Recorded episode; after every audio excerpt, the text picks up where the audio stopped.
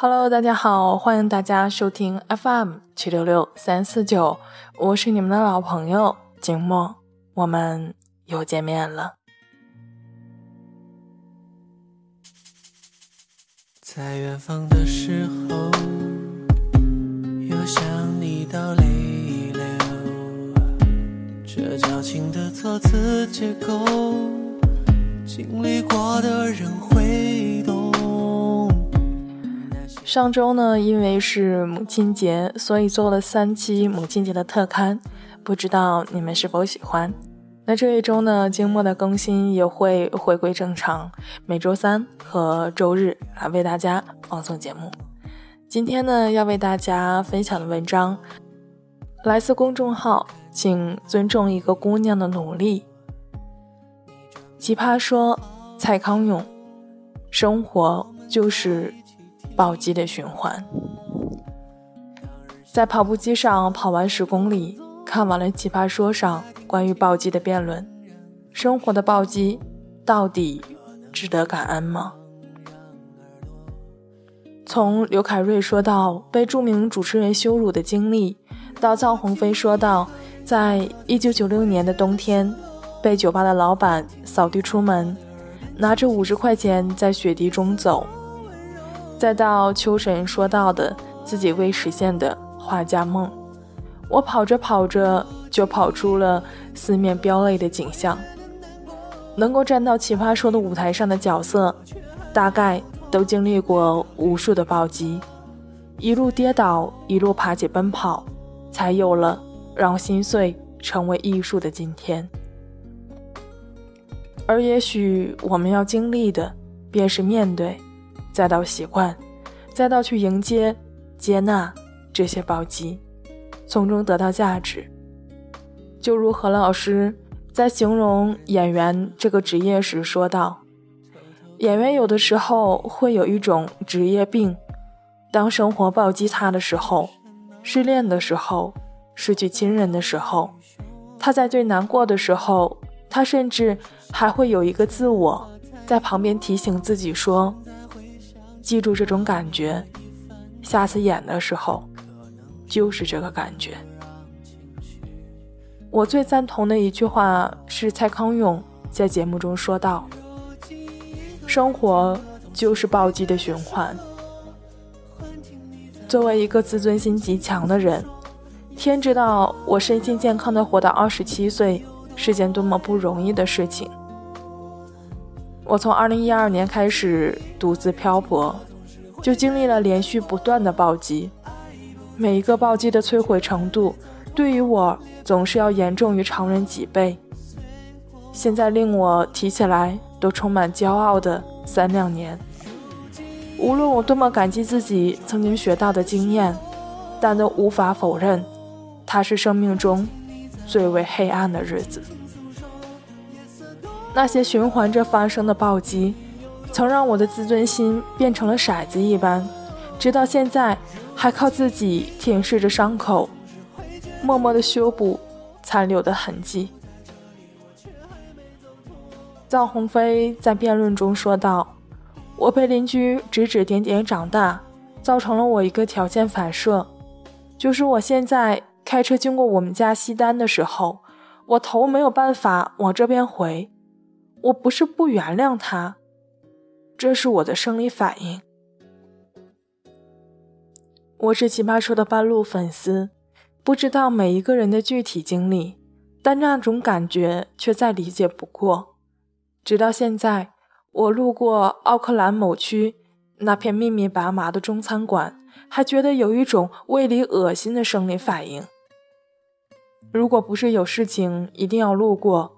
我绝对不会刻意的出现在那里，去缅怀过去。那两三年中，我从一个从校园刚刚走出来的天真姑娘，到见识了现实的残酷。二零一二年以打工度假签证来到新西兰，之后决定在这里读书。我把一切可以用的时间都用去拼命赚学费，祈求用双手。创造一个光明的梦想。然而，在那些我曾经工作过的大多数的餐馆、咖啡馆中，尽心的劳动除了带给我一个生存的出路，也让我看到了一个黑暗的底层世界。这个世界上竟然有人喜欢以伤害弱者的自尊为乐，如同我一样形单影只、家乡遥远的姑娘们，奋斗起来都要带着双倍的承受能力。有人利用我们的无助。给我们法定工资的一半当做薪酬，反正你需要这份活命的工作，又不能去别的地方。有人瞧不起我们的贫穷，绝不吝啬自己刻薄的眼神和语言。天哪，你连这个都买不起哦！有人嘲笑我们的梦想，毫不客气的把一个个美好的愿景敲碎。就你。你怎么可能呀？这，就是在我身上真真切切发生过的事情。我还记得自己在被一家餐馆拖欠工资、几次讨要无果后，我一路哭一路哭，走到家时，哭到差一点背过气儿去。那一年，连十块钱的出路我都要仔细安排，可想而知。失掉这一周的薪水意味着什么？一场漂泊让我的心老了起码十岁。我一路经历的不是一个暴击，而是一个连着另一个的暴击，由贫穷带来的，由孤独带来的，由面对现实而无力反击带来的。他们把我的自尊践踏着，却也令后来的我学会了一种技能，在暴击面前。不说话，不回击，就算伤心到要命，也要把头扭过去，自己消化，然后暗自下决心：我一定要有钱，要出人头地，要实现梦想。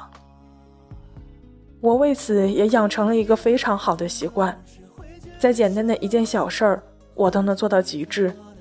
无论是打工、上学，还是其他的事情，我都逼迫自己成为第一名。这是我唯一能够维护自尊的方式，是我唯一能够爬到食物链顶层的阶梯。后来，我以优异的成绩毕业，找到好的工作，实现了自己出书的梦想。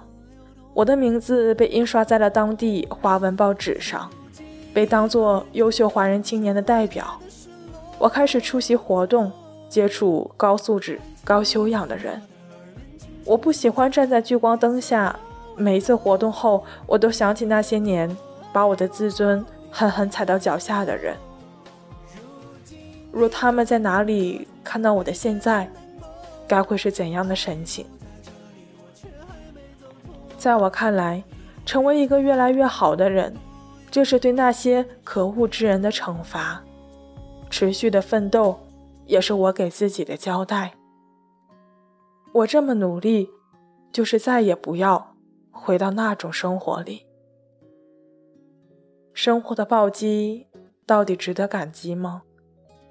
也许这可以被柴静的话来概括：痛苦是财富。这话是扯淡。痛苦就是痛苦，对痛苦的思考才是财富。作为一个经历了重重暴击后顽强活下来的姑娘。我想和大家分享下我对暴击的以下思考：一，暴击是生活的必然。和蔡康永说“生活就是暴击的循环”的观点一致。我也认为没有一种生活是可以完全避开暴击的。暴击是生活的常态，以不同形式存在于每一个人的生命里，也潜在于。一个人所可能选择的每一种命运里，总是会有人问我：“你当初为什么要去新西兰受苦啊？在国内怎么就不可以实现梦想了呢？”对于这种问题，我非常的无奈。首先，选择去远方是一个非常私人的选择，这就像某些人喜欢烧烤，另一些人偏爱火锅一样，无需费口舌解释。而假设自己当初选择留在国内追求梦想，谁说拒绝会让我避开重重暴击了呢？难道这一种选择中就没有老板的刁难，就没有旁人的讽刺，就没有更多的意外发生吗？所以，无论一个人在哪里生活，都会遇到不同形式的暴击。不要想着逃避这些，你逃避了这些，就逃避了生活本身。暴击是让你用来成长的，太容易的路，根本不会带你到任何地方。二，用豁达的态度面对暴击。这是我在看完大鹏的书，在搞笑的日子里笑出声来后的感受。每半分钟就笑一次的文字里，其实是大鹏最艰难时期的奋斗历程。一个初出茅庐的新人，在追求梦想的路上，步步都是委屈，却能以调侃的语调。轻松描述自己的过去，我觉得这是一个特别牛的能力。在我们的身边，你可能会看到挫折上不同的人对待命运的态度。有些人在暴击面前失去了再站起来的勇气，有些人在暴击面前则愈挫愈勇。无需多言，后者一定要比前者更能够实现自我。我在漂泊的过程中，从新西兰的年轻人身上学到了一种很好的精神。他们在暴击面前无比的豁达，早已经把这归纳作人生的别样体验。所以，相比于我们，他们更能够毫无畏惧地跳出舒适圈，不顾及别人的目光，去追求自我的价值。三。你可以感谢暴击，但一定要比制造暴击的人活得好。你要感谢暴击，但不要去感谢制造暴击的人。当你在社会中待上几年，你就会发现，社会很杂，有些人的道德水准是没有下限的。这样的人，他最想看到的就是摧毁你，他最不想看到的就是有一天。你站在比他更高的地方，所以，与其在暴击后怨恨背后的制造者，甚至是生活，不如把精力放在自己身上，专注提高自己的能力，把生活对你的暴击内化成一种动力，就等待那一天，你攀到了他仰头才能看到的地方，这就是对他最大的惩罚。四，心存感激，不要成为一个制造暴击的人。人一定要拥有从任何一段经历中总结出经验的能力。正因为有过这样的经历，我才不愿让自己去成为那样邪恶的人。我在苦苦奋斗的时候，遇到很多这样的小老板，他们是十几年前来到这里的老移民，大概也曾经历过。一无所有的日子，也曾被人践踏了尊严，所以直到现在还抱有这样一种心态：我当年受过的苦，也一定要让你尝一尝。伤害比自己弱小的人，这是一个人能够使用的最低级的伎俩。你可以约束自己的行为，但无法控制他人的道德。这世界上存在一个难言的真理：你弱的时候，坏人最多。小的时候，我们都想成为拯救世界的英雄；长大后，很失望命运没有赋予我们任何超能力。但是，当经历过暴击的你，在面对如同曾经的你那般弱小的人，能够伸出一只手，而不是拿出一个棒槌。那么，世界因你的这一个举动，就会变得不同了。这份不同，本身就是伟大的拯救。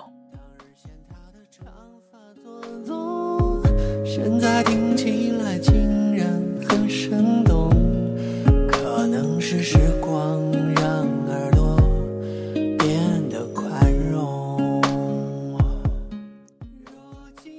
生活的暴击到底值得感激吗？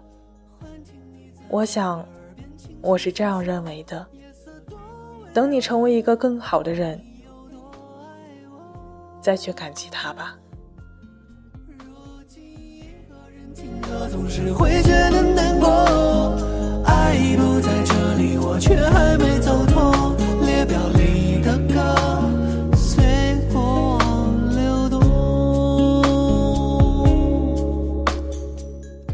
到这里呢，这篇来自公众号“请尊重一个姑娘的努力”的文章就与大家分享结束了。这篇文章的作者叫杨希文。二零一六年亚马逊年度新锐作家，一个住在新西兰房车上的姑娘，热爱生活与写作，相信写作是一门孤独的手艺，意义却在于分享。他的新书《人生没有白走的路，每一步都算数》正在火热热销中，讲述了一个姑娘如何在异国用野路数从一无所有。到诗和远方。如果你喜欢，可以关注他的公众号，请尊重一个姑娘的努力，也可以购买他的新书。希望可以找到你想要的东西。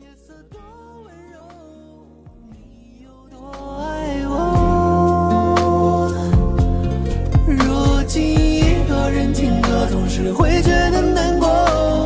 爱不在这里，我却还没走脱。表里的歌随过往流动。到这里呢，今天的节目就接近尾声了。生活的暴击到底值得感激吗？相信每一个人都有不同的想法，在评论区留言与静默分享你的观点吧。都说一周当中周三是最辛苦的，因为刚刚经历了三天的疲劳期，还有两天才能够迎接到新的休息日。所以今天静默想为大家分享的结尾歌曲来自邓超《乱炖的木吉他》，希望这首歌诙谐搞笑的曲风能够给你带来一点点的力量。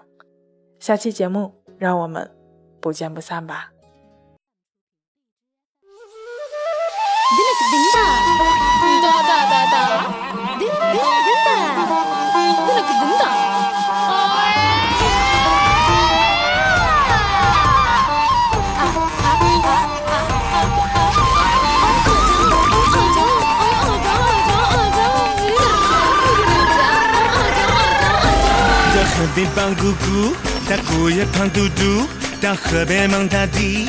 哒哒啦哒啦哒哒，要单炒咖喱鸡，我还没有弟弟。到河北忙大地。哒哒啦哒哒哒哒，哈拉子撒一地姑姑呀咖喱鸡，没给看这咖喱鸡呀。俺哥来吃咖喱鸡也没有咖喱，你们拿着筷子嘴里是什么哟？都拿块馒头拍你的。啦乱炖的木吉他，我拿块馒头拍。的木吉他，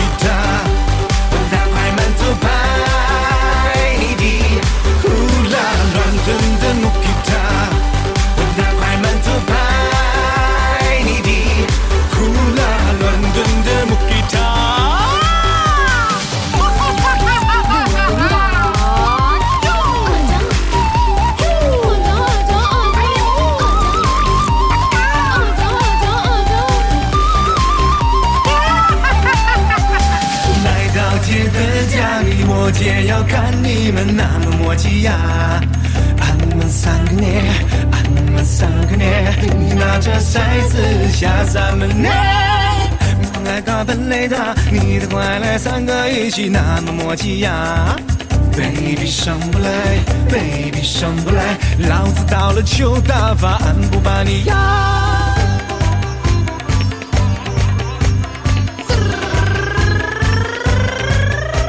到河边，他姑爷，到河边蒙他弟，哒哒啦哒啦哒哒，要蛋炒咖喱鸡，我还没有弟弟。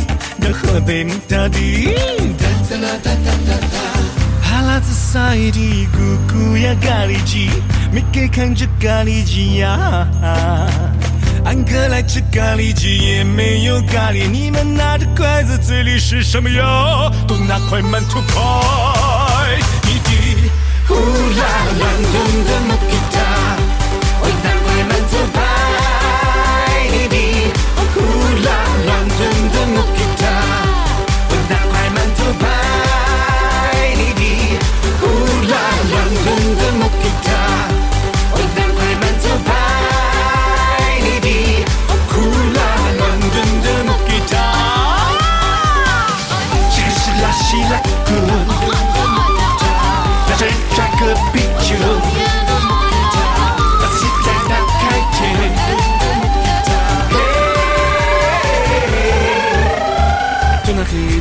给他，干嘛都要拿给他，都拿给他，拿给他。